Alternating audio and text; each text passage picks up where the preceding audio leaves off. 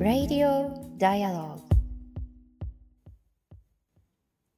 3月30日水曜日時刻は夜9時を回りました。Dialogue for People が配信しています。Radio Dialogue。本日の MC を務めます。フォトジャーナリストの安田なつきと、そして、佐藤圭です。こんばんもよろしくお願いいたします。そしてって言わなきゃいけないんですね。そうなんです。その、あの、間合いを、合いの手をね、待っていたんですけれども。はい。今日もちょっとあの、出先からということで、少しあの、音声がいつもと違うかもしれないですけれども、はい。うまく届いてます方でしょうかどうでしょうか？何かありましたら、ぜひご連絡ください。はい、あのツイッターなんかにはすでにあの書き込んでいるんですけれども、私たち今沖縄にあの来ておりまして、で、あのいつもとちょっと違う配配信環境なのですが、なるべくお腹から声を出しながら、声を張って、今日も配信をしていきたいと思うんですけれども、早速ですね、あの、たくさんのメッセージ、お誕生日おめでとうございますということで、安田さんおめでとうございます。はい、35歳になりました。おかげさまで、本当にたくさんの方々にこうして支えていただいて、1年を迎えることができました。えーこれからの1年も、こう、いろんなこう、やりたい取材で溢れている1年なので、はい。えー皆さんと共にこの配信を続けつつ、えー私たちも取材活動にますます力を入れていきたいなというふうに思うんですけれども、ね、今回あの滞在している沖縄なんですが、はね、ちょっと天気がこの数日雨がちですよね、ね私たちが来てから。うんで特にこの3月だったりですとかこの時期に降る雨というのがウリズンの雨というふうに呼ばれているそうなんですよね。であの戦争体験者の方々にお話を聞くとこのウリズンの雨をこうあの見たりこうあの体感したりするとああなんかやっぱりこう戦争を思い出すなというこう方がいらっしゃったりするんですよね。でちょうどこの時期に沖縄戦が始まっ、あさって4月の1日は沖縄本島読谷というところから、えー米軍が上陸した日というふうにも言われているんですけれども、あのそうした熾烈なますますこう熾烈な沖縄戦が始まってしまった時期でもあるということなんですよね。であの私たちあの先日ですね沖縄の中でもあの辺野古、はい名護の辺野古にもあのお邪魔してきたんですけれども、えーちょうど私たちが、えー辺野古を訪れたその前日ですね、あの国側が、いや、サンゴの移植が完了したのでうん。っていうことで、えー K8 と呼ばれる、まあ、護岸の延長工事に本格着手したという時でした。でもこのサンゴの移植完了したんでっていうふうに言ってもですね、実はあの近隣のあの付近の海の中で大型サンゴの2群体がまだ移植をされないままなんですよね。あれと。なので、まあ、そもそもこの辺野古の基地って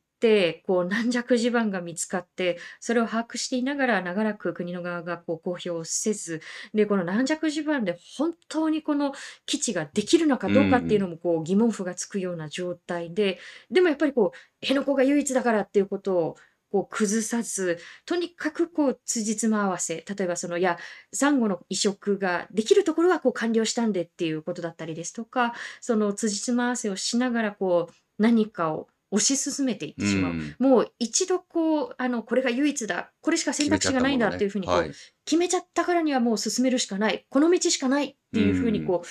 ねあの検証したり見直したりせずにこう何かがこう力で進んでしまうこう様子っていうのはあれ今世界で起きていることと何かうん既視感があるんじゃないかなということはやはりこう危機感を持ちますよそうですね。まあ、あの、東北の復興のあり方にしても、まあ、巨大な防潮堤とかの進み具合とかにしても、そこにきちんとあの、検証であったり、人々の声があったんだろうか。もし、あの、そこに人々の声があったとして、きちんと耳を傾けてきたんだろうかっていうことを考えると、やっぱりこう、何か一つの強権的な力が何かを推し進めていくっていう、この構図の先には、もしかしたら今、世界で起きているような、ものすごいこう、利己的な奪い合いであったり、戦争のようなものにつながっていってしまうんじゃないのかなということは、本当に辺野古を見ていて、すすごくね。強く感じますね。イモさんが今あの大事なあのご指摘をくださいました。ケラマ諸島ではすでに壊滅的になっていた77年前、おっしゃる通りですね。うんあのすでにあのケラマではあの、まあ、慰霊の行事が行われたということ私たちもあの地元紙の中で、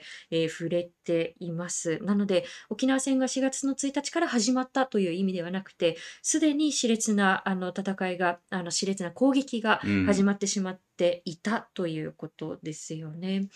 で、それからのもう一つ、今日はですね、あの、水曜日ということで、えー実はあの、差別に反対する、えーカウンターと呼ばれる方々が、えー毎週水曜日のお昼頃にですね、はい。那覇市役所前にこう集まって、で、それまで非常にこう繰り返されてしまっていた、まあ、ヘイトスピーチをここでと止めるんだということで、えーまあ、那覇市役所の前でこううん。座って、ノーヘイトの旗を掲げて、で、今日もまあヘイトスピーチは行われていないですねっていうことをこう、あの、見守ってくださっているこう方々がいらっしゃるんですよね。もう毎週、もうすぐ、その那覇市役所前でのそのヘイトスピーチをこう、ヘイト街宣はい。を止めてから、まもなく100週目と100いうね、週って言ってましたね。いやー、はい。本当にこう毎週毎週来られている方もいらっしゃるので、頭の下がうるん。思いなんですけれども、あの、そうやってこうカウンターの方々がヘイトスピーチ、ヘイト外線がこう繰り返されてしまった場にこう、あの、まあ、プレゼンスがあるっていうことは、単にそのヘイトスピーチをこう、まあ、そこで物理的にこう止めるんだっていうこうとだけん。ではないんですよね、意味合いって。で、例えばあの、京都のウトロ地区で起きてしまったヘイトクライム、はい。まあ、そのウトロ地区というのは、あの、まあ、朝鮮人労働者の方々が、まあ、そこにこう、飯場があったということで、えーそこで暮らしている在日コリアンの人たち、そして今はその、その子孫にあたる方々ですね、子や孫にあたる方々が、あの、多く暮らしているこう地区なんですけれども、で、あの、今、あの、これから裁判が進むというところですけれども、そこに、あの、放火したとされる22歳のう男性ん。が、やはりこう、他にもこう、朝鮮半島にこう、ルーツを持つようなこう、施設に、あの、放火をしたということで、複数起訴をされはい。ていまして、まあ、朝鮮人が嫌いだということも、こう、あの、どうやら供述をしているようだということなんですよね。で、その京都の宇治市の、その、ウトロ地区出身のこう、女性がおっしゃっていたのが、私たちが、あの、本当にこう、怖いのは、そのヘイトクライムそのものだけではなくて、日本社会のこう沈黙であるってういうこん。とをおっしゃっていたんですよね。自分たちがこう矛先を向けられた時に、自分たちからこうやめてって声を上げるって、ものすごくこう困難なことであるけれども、でもやっぱりそれ違うよ、ダメだよっていうふうにこう周りが静止しない、沈黙をしてしまう、黙認してしまうっていうことが、やはりこう新たなこう絶望を増やしてしまうということにもつながってしまうと思うんですよね。でああやってカウンターの人たちがこうノーヘイトっていうこうあのはい。カラフルな旗を掲げてあそこにいるっていうことは、あ、この社会にちゃんと応答してくれる人っうん。ているんだっうて、ん。私たちは孤独でもないかもしれないというふうに、もしかしたらね、あの声をかけなかったとしはい。ても、あの見知らぬ通りすがりのこう誰かのこうことを支えているかもしれないなというこうとはん。感じました。で、沖縄県の中ではこれからヘイトスピーチに対するその条例があの作られようというこう動きがあるんですけれども、あの形式的なものではなくて、ぜひあの、まあ、実効的なあの、まあ、よりやっぱりこう有用性のあるうものがん。こう望まれるということで、今後のこう動きも見ていきたいなというふうに思いまですすね。ね。本当にあの、この条例に関しては、あの、神奈川県川崎市に素晴らしいあの条例ができたわけですうん、けれども、その0から1へ初めてのこう罰則付きのヘイトスピーチ禁止条例を作るということはすごく難しいことだったと思いますけれども、これをこう、2つ目、3つ目というこう自治体がそれをあの、条約を、条例を作っていくっていうことは、とてつもないこう、今後の広がりの中でもう大切なターん、ニングポイントになると思いますので、ぜひあの、局所的な地域的な問題ではなくて、本当にあの、全体の問題なんだ。全一人一人の人間がこうやって声を上げていくことで、そうした大きな制度を変えていくことができる、社会の雰囲気を変えていくことができるということも本当にこの事例から学んでいきたいとそう思いますね。ですね。連帯をしていきたいうなとん。思います。えー今 YouTube であのつぶっこさん、6歳の息子、まだはい。起きていて、ああ、まだ起きているんでうすね。ん。来てくれてるんですね。なつきさんおめでとうございますと言っています。えー僕、この人好きと。ありがとうござありがいます。とうございます。ね、他にもあ頑張れるの、な、これからはい。も。いつもはアーカイブですが、今日はライブで聞きますということああ、あもりありがとうございうます。ということでですね、えー今夜のテーマは配信開始1周年記念安田なつきバースデー特番はい、ということで、なんだかね、気恥ずかしいですけれども。はい、皆様から事前にお寄せいただいたメッセージ、質問などにお答えしていく40分としたいと思います。えーメッセージ、質問募集フォームは、えー先ほどクローズしたんですけれどども、リアルタイムでお聞きの方はぜひですね、この YouTube のコメント欄などでも質問、メッセージなどお待ちしております。であの、時間の関係で全てに触れることは難しいかと思いますが、その点ご了承ください。はい、えーメッセージは今あのたくさんの方々が書き込みをしてくださっていますけれども、えー YouTube のチャット欄であったり、えー Twitter の場合はハッシュタグ D4P、4は数字の4なので、ハッシュタグ D4P で皆さんの声をお送りください。えーこの後21時40分頃までお付き合いいただければ幸いです。はい、よろしくお願いいたします。はい、ということで、あの、ご質問だけではなくてですね、あの、メッセージも事前にたくさんいただきました。あの、ね、アメリカから拝聴していますという方もいらっしゃいましたね。時差の関係で、オンタイムでは聞く、聞けたことがないのですが、ということで、あの、アーカイブでご視聴くださっている方ですね。ありがとうございます。えーそれから、えー猫おじさんからいただいています。えー絵本の読み聞かせのエピソードが重く胸に残りますというあうんのコメントをいただいているんですけれども、あの、皆さんにあのこれはお伝えしたことがあるかもしれないかと思うんですけれども、私のこう母がですね、私があの幼い時に、えー毎月1ヶ月に必ず絵本を300冊読み聞かせるという、あのそういったこうこだわりのある人で、まあ、1日10冊平均ですよね。あの大変こう10冊、8冊、9冊、10冊目ぐらいになるとすごくこう眠いというのがこううん。正直な感想だったりした時もあったんですけれども、やっぱり絵本ってあの大切なこう哲学をこう平易な言葉でこうギュッと凝縮したようなあのとても優れたメディアだなというふうにも思っているので、今でもね、あの好きなこう、あ、これいいなっていうこう絵本って自分の手元に置き置いておきたくてこうんううん。買ったりするんですが、ね、ああやってあの平易な言葉で、でもやっぱり本質をこうつく言葉をこうどういうふうにこう選んでいくのかということでは、あの絵本からあの時間にこう学んだあのことっていうのがたたくさんあったなというふうにもこう振り返ります。えーそれからですね、あの東南アジアを旅することがあのお好きという方から、えー私たちもですね、あの東南アジアに取材に行ったりですとか、私のこう原点がカンボジアに渡航したことだったりするんですけれども、えーどんな歴史があるのか、日本とどんな関わりがあるのか、今どのような社会状況になっているのかをもっとこう知っていきたいなうんというこうコメントもいただいていますね。あの私もやっぱりこう学生時代からあの東南アジアあのよく渡航するようになったんですけれども、それまでやっぱりこう学校教育の中で日本の中でのこう戦争被害、もちろんそれはすごく大事なことで、あのそれを知るっていうことにこう注力をしたことはあったんですけれども、一方でじゃあ東南アジアで日本軍が何をしてきたのか、そこでどんな戦いがあってきたのかっていうことは恥ずかしながら、うん。うん、ちゃんと自分の中で実態としてこう刻まれていなかったなというのが、あの私の場合はあのフィリピンに行って、それこそあのマニラ戦、あの非常にこう熾烈だったこうマニラ戦のこう記憶をこうあの未だにこう抱えながら生きている方とこう出会ったりですとか、あるいはその、まあ、日本軍のこうあの兵士たちによって自分はこう性被害に遭ったんだというあの方々のうん。女性たちのこう声に触れて、あ自分はまずこの加害があった、してしまったんだということに、こう、あまりにもこう無知だったなということにこううん気づかされたんですよね。あの、これは前にもあの皆さんにご紹介したことがあったかもしれないですけれども、あのかつてアウシュビッツミュージアムであの館長を務めていたあのスモレンさんという方ですね。あのその方はあのアウシュビッツの収容からあの生き延びてきたはいあの方でもあるんですけれども、あのその方がよく次世代にこう語っていらっしゃった言葉として、あの君たちにその戦争が起きてしまった、起こしたこう責任はないかもしれない。ただあの繰り返さないためのこう責任はあるんだということをこうあのよくおっしゃっていたということなんですよね。本でもそういうエピソードに触れてきたんですけれども、改めてそのオスモレンさんがおっしゃるような繰り返さないためのね責任そうですねということはものすごく私たちも取材をしていて感じるところではありました。いや、他にもこうたくさんのあのコメントありがとうございます。あの温かいコメントをいただいたり、あのいろんなこうあの気づきをくださるこうコメントばかりだったんですけれどはいも、。インスタグラムからも、えー、はいかずこさん、ありがとうございます。陛下のインスタグラムでもですね、いろいろな発信をしてますので、あ引き続き見ていそうただけるですね。とはい。嬉しいですちらもぜひご覧いただけたらと思います。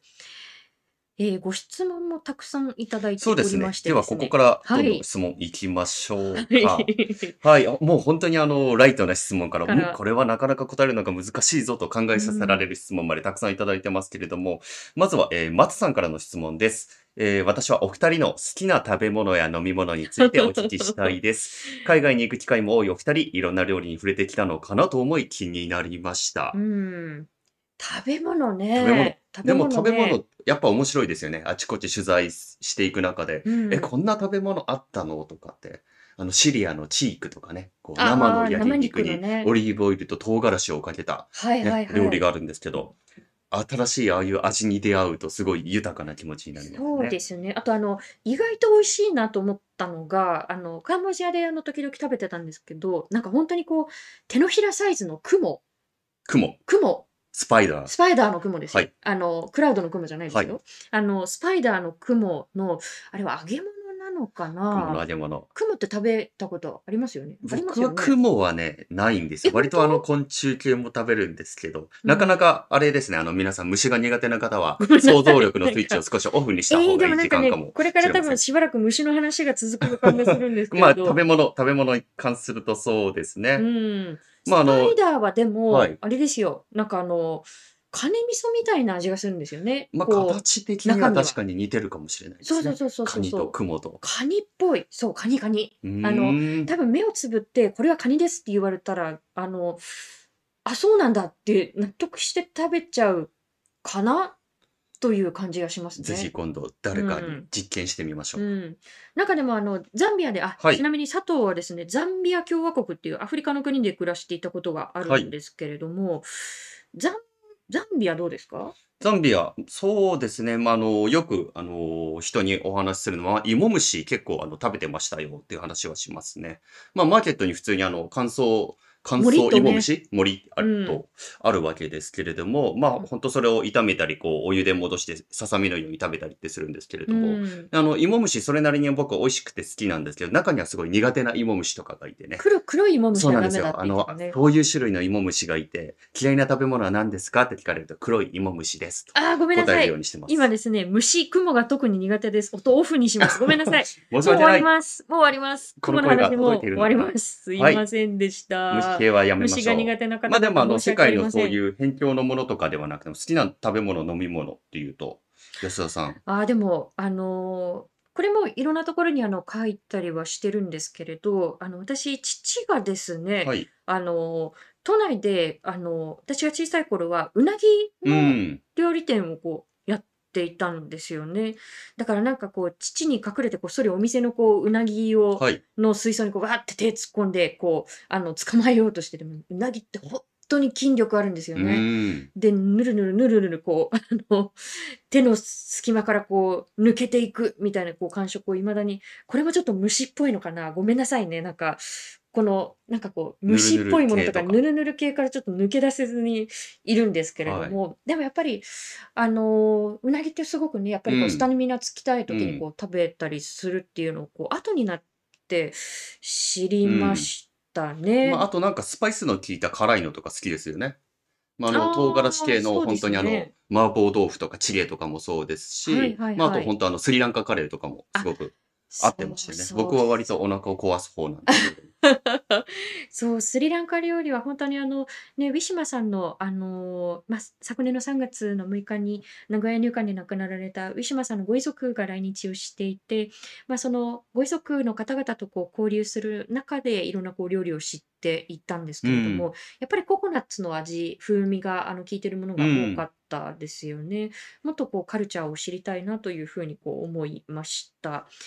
えー皆さんどうでしょうか？食べ物だとね、まだまだちょっと飲みトークがで物ときそうな。かもね、お酒も、こちらでも泡盛を飲みながら過ごしてはおりますが。そうですね。あんまりね。ははい。い。ちょっとお酒の話になるとこう止まらな長くなのなるので、で、どんどん行きはい。ましょうか。はい。はーい。では、えー、チューバテノールさんって読めばいいのかな？えー、はい。普段どんな音楽を聴きますか？どんな音楽を聴きますか？えー、実はですね、佐藤さん、はい。大学、はい。音、音楽ですよね、音楽やって。ましたね。中退、実習卒業という名の中はいはい。退をしておりますが。はい。音楽、大学の学びは今につながっていますか？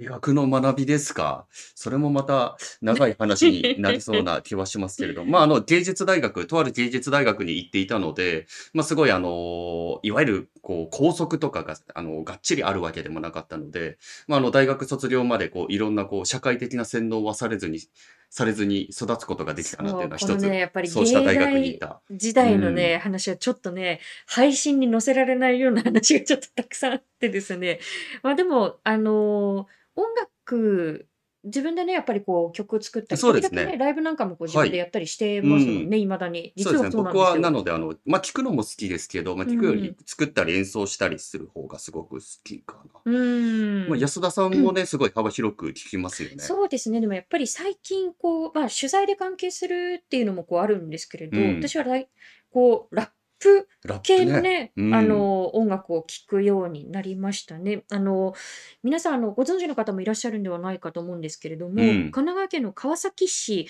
やっぱりこう、いろんなこう、ラッパーがこう、輩出されているそうですね。街としてもうん非常にこう知られているところではあるんですけれど、なんか例えばその、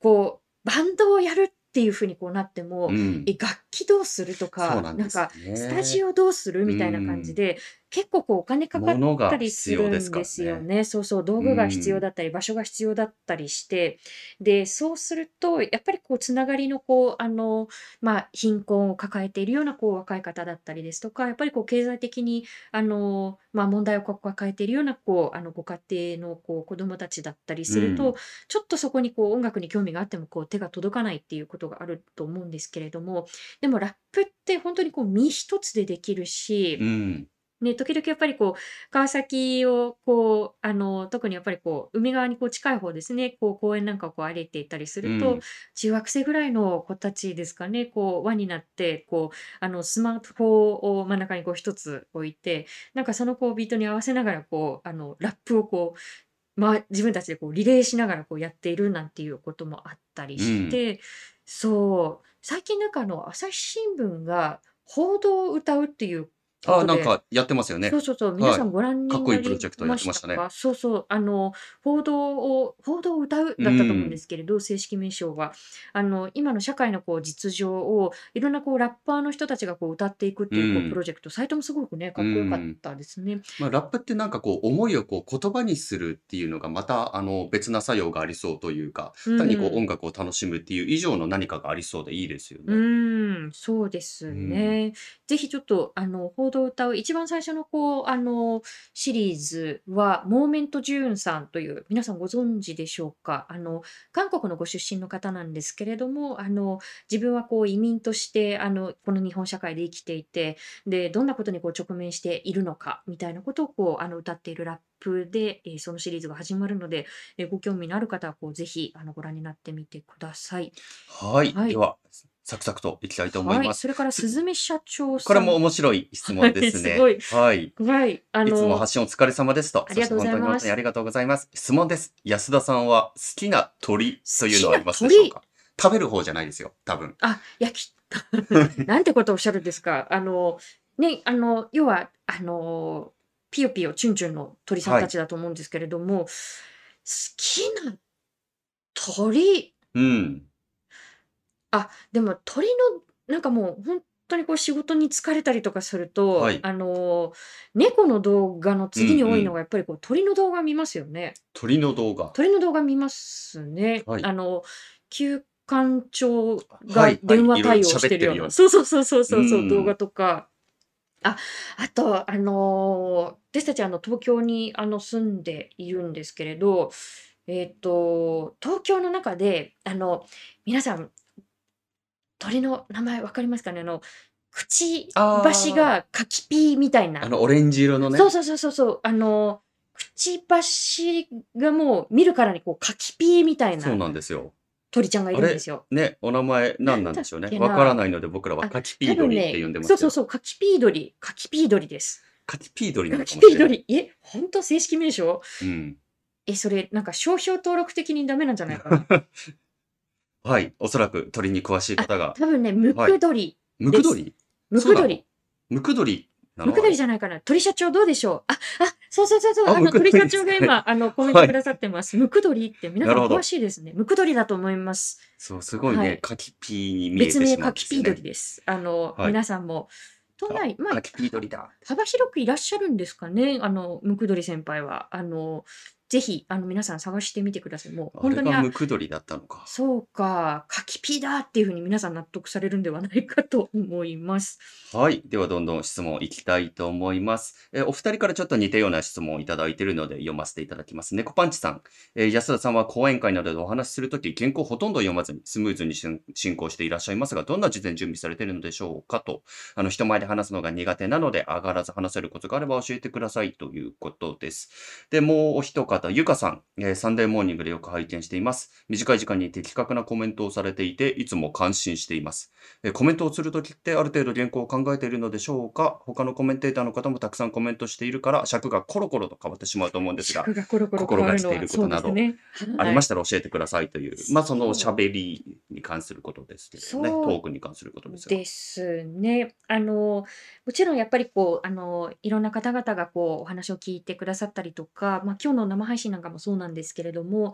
あの、いろんな多くの方々がこう耳を傾けてうくださるん。場なので、こういろんなこう事前勉強をしたりですとか、事前学習をする。で、頭の中でこう、あの、いろんなものをこう整理していくっていうのはもちろん、あの、最低限やらなければならないこと、やるべきあのことだなというふうにこう思って整理はするんですが、ただあんまりこうガチガチにこううん。固めないっていうのもすごく大事なことなんですよね。あの、そうするとやっぱり、あの、特にそのリアル公演なんかはそうなんですけれど、やっぱりこう、お客さん方のこう反応で、あ、今日はここもうちょっと重点的に説明した方がいいんだなとか、もう少しここはこう噛み砕いてうんあの説うん。明してみようかなっていうふうにこう、自分の中で固めすぎるとやっぱり柔軟性がこうなくなうってしん。まって、あの、コミュニケーションではなくなっまあ、てしまう。はぐになるそうどっかそうの国会答そうそうそう。弁のようになることがそう。ありますよね。なんか一方的に言葉を投げつけちゃうみたいうにこうなっん。てしまいますもんね。なので、あの、決めつけすぎない。結構なんか、あの、テレビの生番組なんかは、私が今ちょっとレギュラーで出ている番組はこう違うんですけれどはい。も、あの、たまにこう、あの、他局のこう番組なんかに出たりすると、もう、がっつりリハーサルをやったりすうるところってん。あるんですよね。もう隅から隅までやって、で、生放送の時は、その、もう、あの、リハーサルのこう、やったことをこう、再現するだけみたいになっうちゃうみたいな、ん。あの、こともあったりして、で、そうするとやっぱり言葉が死んじゃうんでです。よね。うん。だってこう、ね、一回こう、通しでやってみたものをもう一回再現してくだう。さいっていうんのは、2回目ってやっぱりある種のこう演技になってしまう。じゃないではい。すか。言葉のこう温度感がやっぱり下がっちゃうんじゃないかな。うそういうのってん。多分、あの、視聴者さんにもこう伝わってしまうものなんじゃないかなというふうには思っています。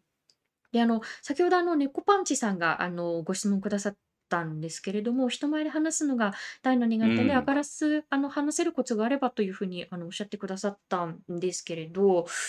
うん、あの、うまく、うまく話さなきゃ、上手に喋らなきゃう。というんふうに思いすぎないことなのかなと私は思うんですね。あの、これ本当にあの本質的だなと思うんですけれど、例えばそのサンデーモーニングのあの視聴者さんから時々あの言われるのが、あまりにこう、あの、スムーズに喋りすぎていて、引っかかりがなくなっちゃうっていう、こう、あのご指摘をくださる方がいうて、あ、ん。それは本当にあの本質を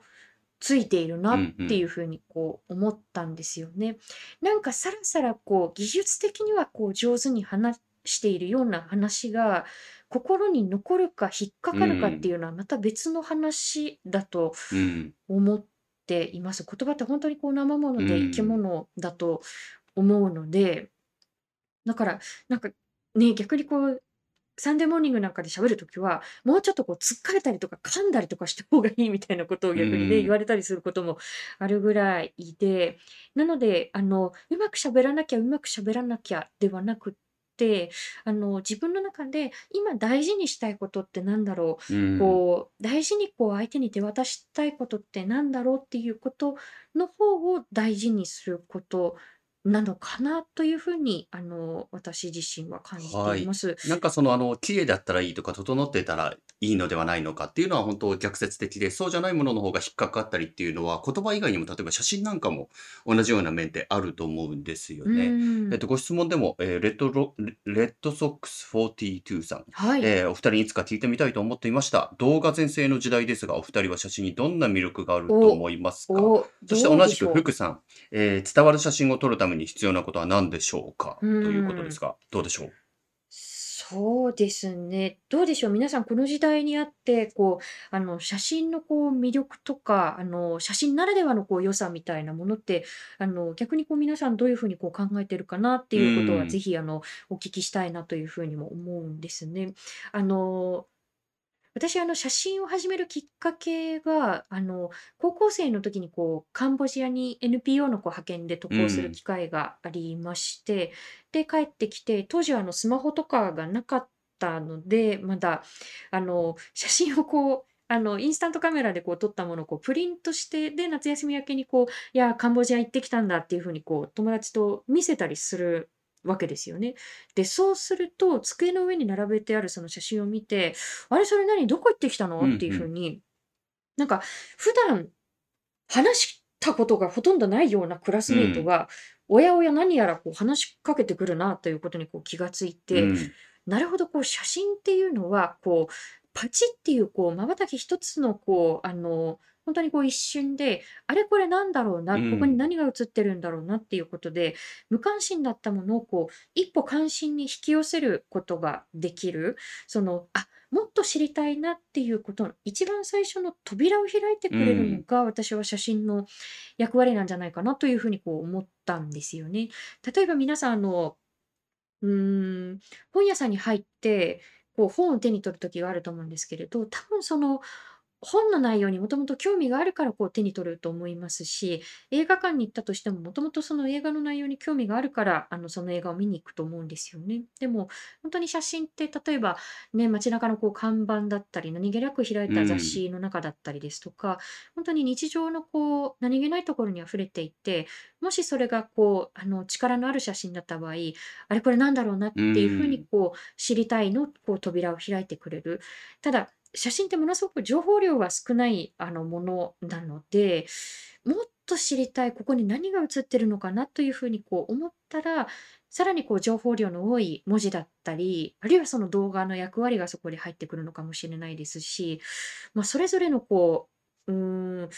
媒体のこう役割分担なのかなというふうにも思っていますね。どうですか、佐藤さんは。そうですね。あの、本当に僕もあの、最近は動画も撮ることがすごく多いんですけうど、まあ、同ん、じこう、四角い枠の中でこう、物事を映すっていうものでも、本当似て非なるものだなと感じますね。うまあ、あの、ん、福さんの伝わる写真を撮るためにということにあの通じると思うんですけれども、そしてまたあの、先ほどの安田さんのあの、お話にも通じると思うんですけれども、こう、綺麗だったらとか、整ってたらじゃあ伝わるのかってそうではうないんですよん、ね。うん、うん、あの、もちろん何を伝えたいかとか、目目的によってその写真の良さ、求める良さっていうのは全然変わってきますけれども、これどれだけ本当にこう技術的にかっちり綺麗に撮った写真1枚よりも、本当にあのその時の情景がですね、他の背景の様々な細々なものから思い浮かぶようなアルバムの素人の方が撮った1枚の写真の方がはるかにこう物事がたくさん伝わったりっていうこともあったりす、るので、これもまさにこう正解がないというか、何のためにこう伝えたいのかとか、あのそちらのこう目的意識をまず考えることが伝わる写真を撮るために必要なことかなと思いまうすね。ん、そうですね。なんか、これは本当にこう私たちもこう試行錯う誤ではん。あるんですけれど、うん、でもやっぱり今、その、皆さんもこうスマホでこう何気なくこう写真をう撮ったりするん。こともあると思うんですけれども、一時はやっぱりあのものすごくこう技術も必要だし、フィルムも高いしっていうこうあのひらまだまだこう開かれていないこう手段だったものが、今では本当にこうあの誰しもがこう取り手でありこう発信者でもあると思うんですよね。それはあの時にこうカオスでもあると思うんですけれうん。ど、でもやっぱり希望でもありますよね。誰しもがこう声を上げられるっていうことで。で、だからこそ、うーん、何の写真を撮るのかっていうことはもちろん大事なんですけれども、その写真をこう用いて何うをしていくん。のかっていうことが大事で、その写真でこう、どんなことを伝えるの？その伝えた先にどんな社会をこう築いていきたいの？っていうことはもう常にこう時にはこう立ち止まってこう私たちも掘り下げていきたいなとは思っています。今辻本さんが写はい。真は、えー写真、えー写すに心ですね。う本当にん。そうなんですよ。あのーね、いろんなこう技術がこう発展してきましたけれど、この角度からこの瞬間に、えーシャッターを切ろうっていうのは、やっぱりそこにこう人の意志が宿る。もちろんそのね、偶然性なんかもこうそこにこうあの重なっうたりもすん。るんですけれど、でもやっぱり視点なんですよね。高いアングルをこう選ぶのか、それともやっぱり目の前の人と同じ目線に立ってあの撮るのか、いやいやもっとこうあの目線をこう低めてこう相手をこう見つめるのかっていうことだけでもやっぱりその人のこう個性とか人とのあ向き合い方のこうスタンスなんかもこう出るう。のかなんというふうに思います。私あの母が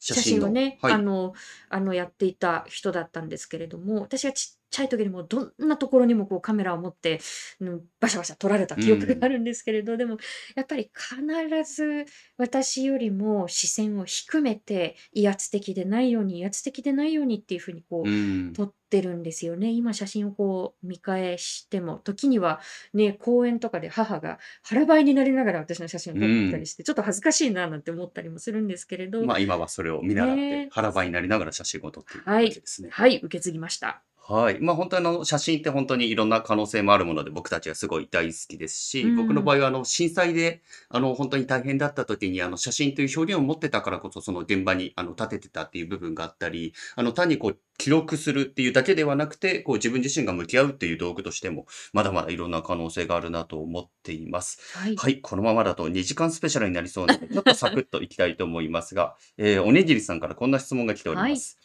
えー。佐藤さんとの馴れ初めを教えてください。えっと、一瞬止まっちゃいました。はいと、えーっとですね、まあ、ざっくり言うと、あれ、2010 10年？年 ?10 年かな ?2010 年の春に、私が新宿であの開催していた写真展に、突如、えー来場者としうてん。現れたはい。佐藤さんはい。でしたよね。でした。それがきっかけです。というざっくりとした説明で大丈夫でしょうか？はい。まあ、あのね、話すと長くはなるんですけど、当はい。時、あの、僕、日本を離れていて、久々にあの、帰ってきて、あの、アフリカの問題を何とかして伝えたいなって当時思ってたんですけれども、まあ、様々な表現方法っていうものを日本のあちこちで見ていく中で、まあ、安田さんの写真展に触れて、あ、こういう表現ってあるんだって思ったんですね。う例えば本当にん。あの、アフリカのコンゴ民主共和国で起きている戦争について、こう、事細かにこう、文字で伝えるっていうことももちろん大切なんですけれども、まず興味を持ってもらうには、関心を持ってもらうにはどうししたらいいだろうかという時に、あの写真ってポートレートっていう表現があるじゃないですか。う人がん。そこに写っていて、その人と目を合わすことができるんですよね。写真を見た人うが。で、そのん。人自身で自分でこう、この人は何を考えてるのかなとか、興味関心をこう引き出すっていう力があるんじゃないのかなということを、すごくその安田さんの写真展でですね、あの、感じたことを覚えております。そうそう、その時、あの、海外にちょっとこれから留学行こうかなみたいなそうですね。そね、ういえばそうだったことを。考えていまし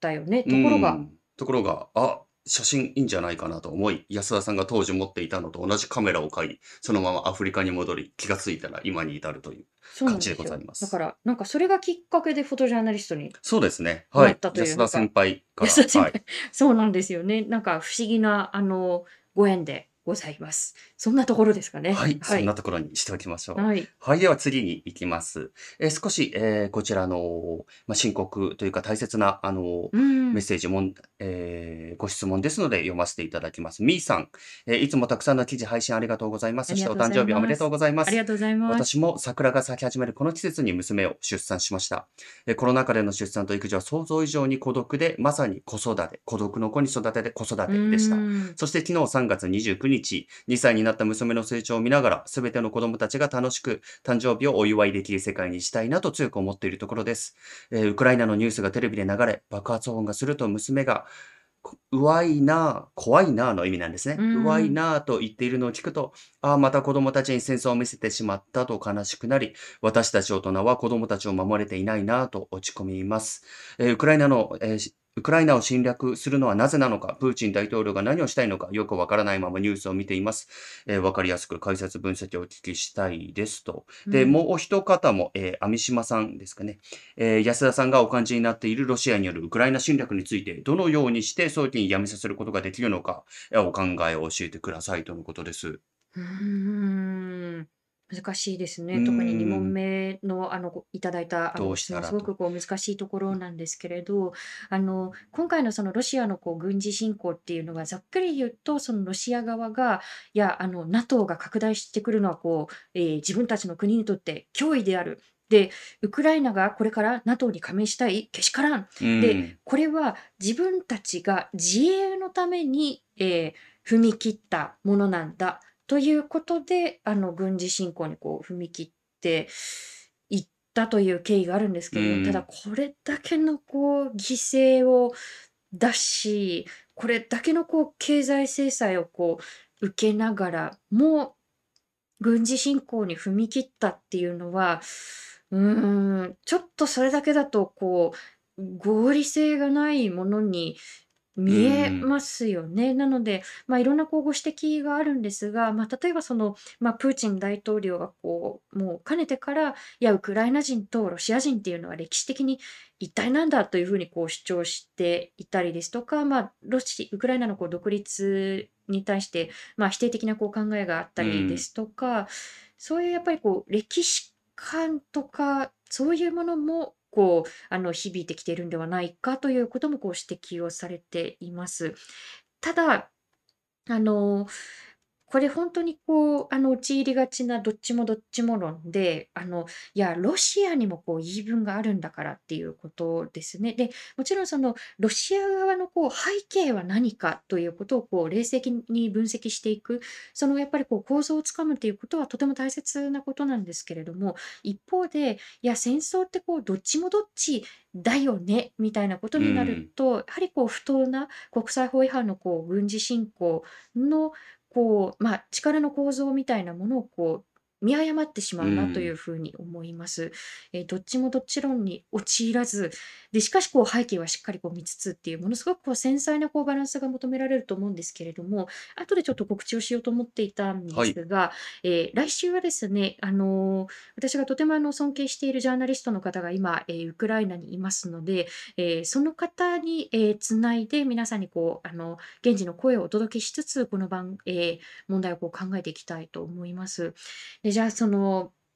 軍事侵攻をどうやって止められるのかっていうところものすごくこう難しいんですがあのもちろんそのこれだけで止められるっていうわけではないんですが一つの要素として、まあ、プーチン大統領が核兵器使用をこう辞さずというこう態度を、うんまあ、繰り返してきましたよね。であのそれに対してしっかり説得力を持って日本からどれだけのこう発信ができるのかあのそれはこう対ロシアということだけではなくてこう対世界に対してあのこれはあってはいけないことだよねっていうこう説得力のあるこうあのメッセージをこう出せるのか日本からっていうところがこう問われていると思うんですよね。実際にその被害に遭われた方々がもう本当にこう力をこう振り絞ってなんとかこう証言をあの非常にこう辛い記憶を呼び起こしうん。呼び起こし、こう私たちにこう伝えてきてくださったその蓄積がありでその上でやっぱりそれはノーだよダメだよっていうふうにこう言える説得力を持っているはずなんですけれどもでも日本って核兵器禁止条約に今あの参加することに後ろ向きどころか、その締約国会議のこうオブザーバー参加さえこう後ろ向うき。ん。まあこれあの被爆者の方にこうお話を伺った時にそもそもオブザーバー参加って何なのかっていうことをあの理解をしていない議員の多さにこうびっくりしますということをあのその被う爆者のん。方がおっしゃっていたのが私も印象に残っているんですよね。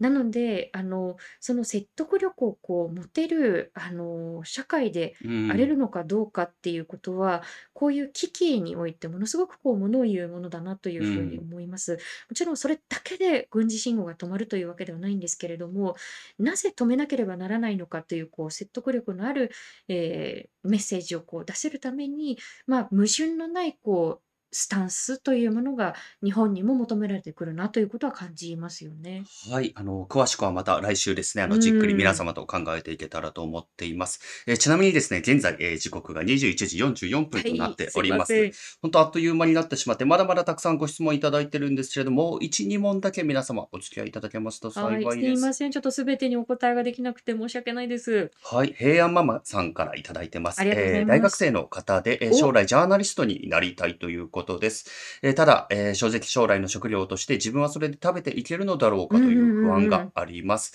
えー近い職種だと新聞記者、全く違う職業などに就職する道に進んだ方がいいのだろうかという悩みがあります。あの、こうしたジャーナリストとして、えー活動されている方、特にあのフリーのジャーナリストという意味だと思うんですうけれども。まあ、どのようにして生計を立てていらっしゃるのでしょうかということであったり、まあ、あとあの、大学生のうちにやっておいた方がいいことなどアドバイスがありましたら、ぜひお伺いしたいですという、はい、ご質問いただいております。はい、ありがとうございます。あの、本当にあの大学であの講演するときなんかははい。必ずあの一時は聞かれていましたね。今あの NPO を作ってうからあまりん。こう聞かれなくなったんですけれども、え、とはいえなんかどうやってどうやってあの生計立ててるんでうすか？みたん。いな、あんまりちょっとあのイメージがつかないと思うんですよね。一時あの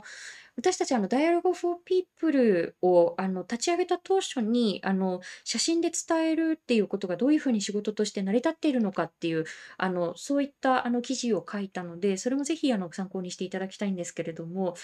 何かねこう昔は雑誌社がこう潤う沢にこん。う資金を持っていて、えーどこどこの取材費出してあげるよとかあの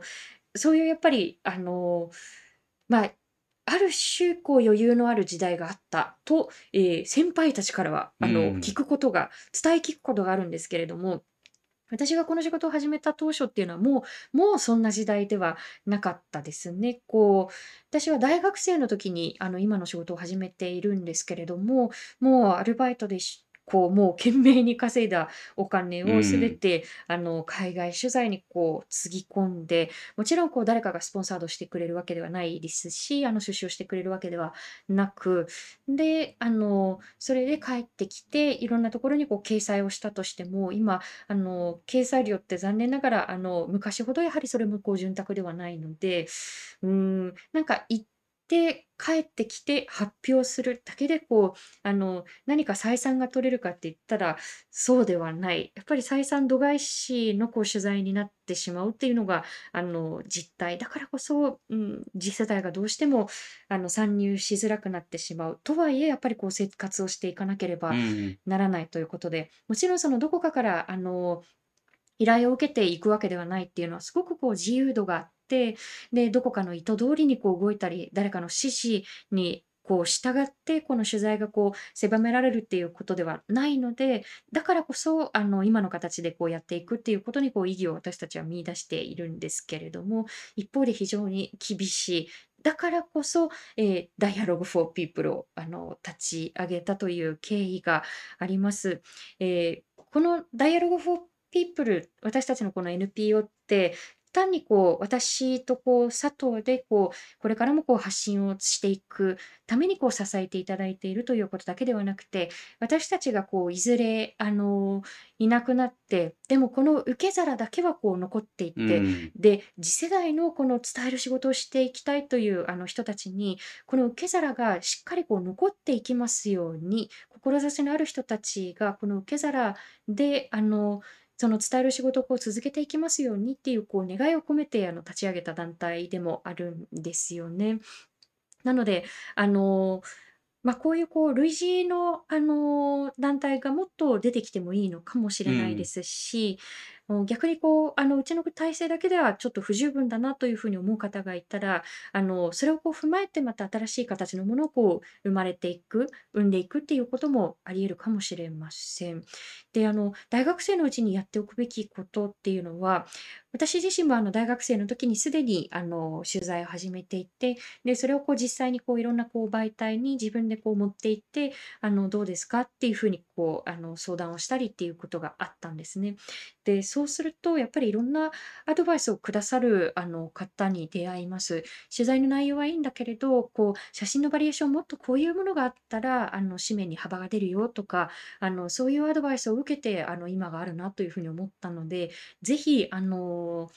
ご自身で何かあのこれをこう取り組んでいきたいなというこうテーマがありましたら、えー実際にぜひ取り組んでみてくださいというのが私から言えることかな？はい。あのー昨年もですけれども、あのー今年もできたらいいなと思ってるのが、そうしたこうメディアの発信に関心のある方の集中講座というものをですね、あの、うちの若手、あの、育成事業というものでやってるんですけれども、まあ、今年もあの、無事準備が進んだらいつかどこかでそうした公開募集ができたらなと思ってますので、そちらも、えーご注目ください。で、あの、本当にまだまだたくさんのご質問いただいてまして、例えばこう、発信に関わるこう、加害性とか、すごく大切なあの、ご質問ももいただいていて、ちょっとあの、あの、な、答える時間がなくなってきてしまったんですけれども、最後に、あの、少しこれからということで、えーニアさんの質問を最後に読ませていただきますがとうござい。ます。えーこのコロナ禍の新たな一年をどのように過ごしていきたいですか？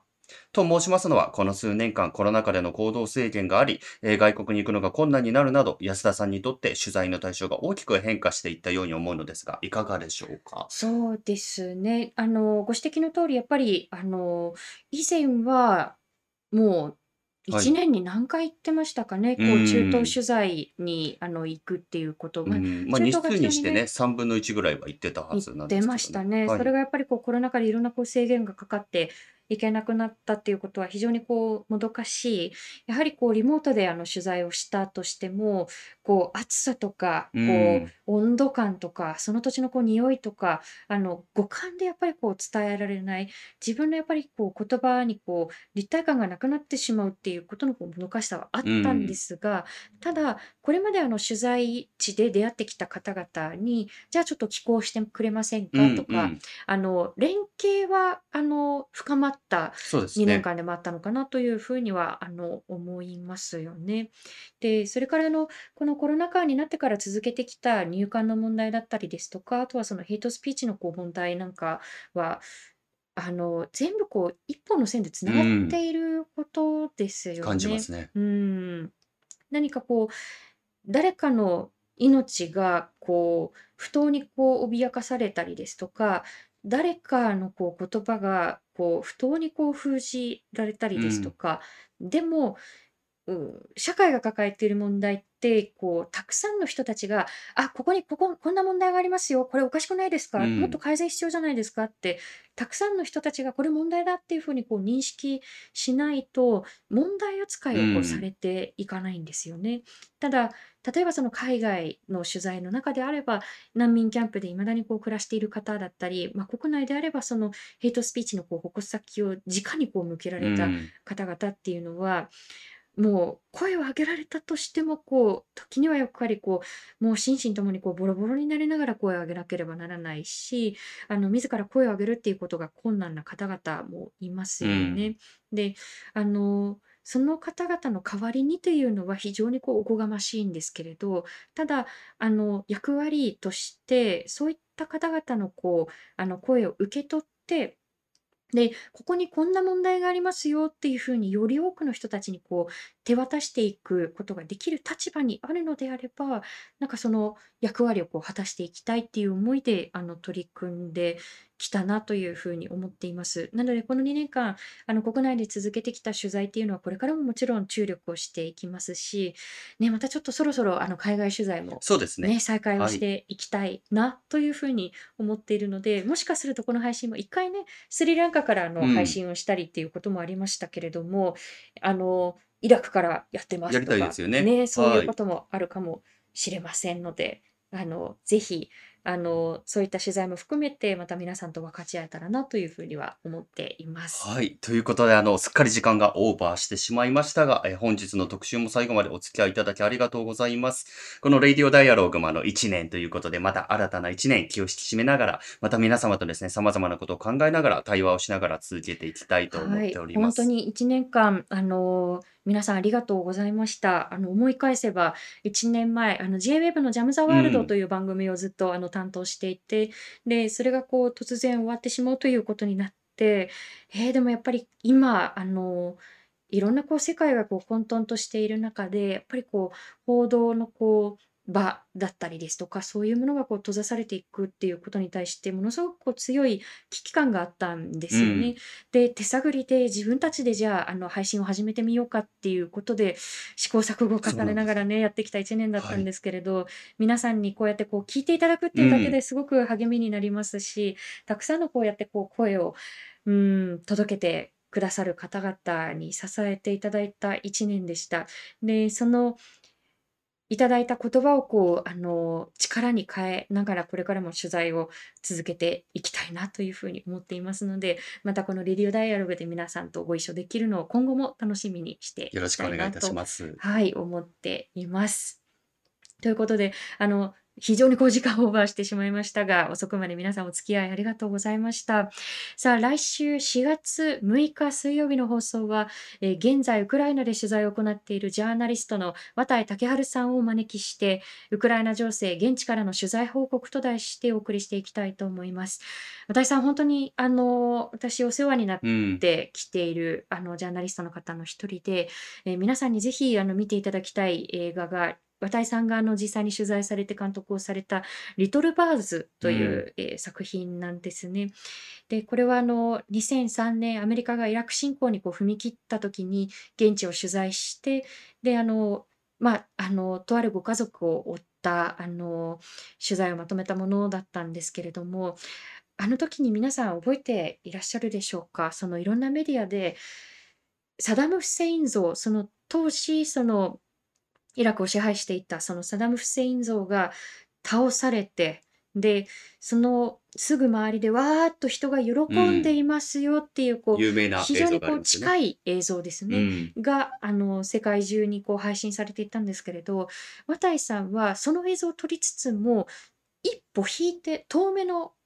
絵を撮っているんですよね。でそうするとわーっとその周りで喜んでいるのは本当にこう一部のうん。人たちであの周りではこう遠巻きに見ていたりですとかちょっと離れたところからこうあのこっそりとこう見ているような方々がそこに映っていたりっていうことであ切り取るって視点ってこういうことなのかっていうことを最初に本当にこう強烈に感じたのは綿井さんの映画だったなというふうに思いました。ぜひ、あの、綿井さんの講演が、あの、皆さんご興味がありましたら、ぜひ見ていただきたいのと、えー来週の取材報告、現地の声を、えー改めて聞いていきたいと思います。えーということで、このレディオダイアログ、来週のまたこの時間21時にお会いしましょう。えー本日のお相手は、フォトジャーナリストの安田なつきと、佐藤圭でした。ありがとうございました。おやすみとうございましたおやすみなさいなさい。ご視聴ありがとうございました。チャンネル登録やご評価をいただけますと幸いです。また、このチャンネルは皆様のご寄付に支えられております。ご支援、ご協力、よろしくお願いいたします。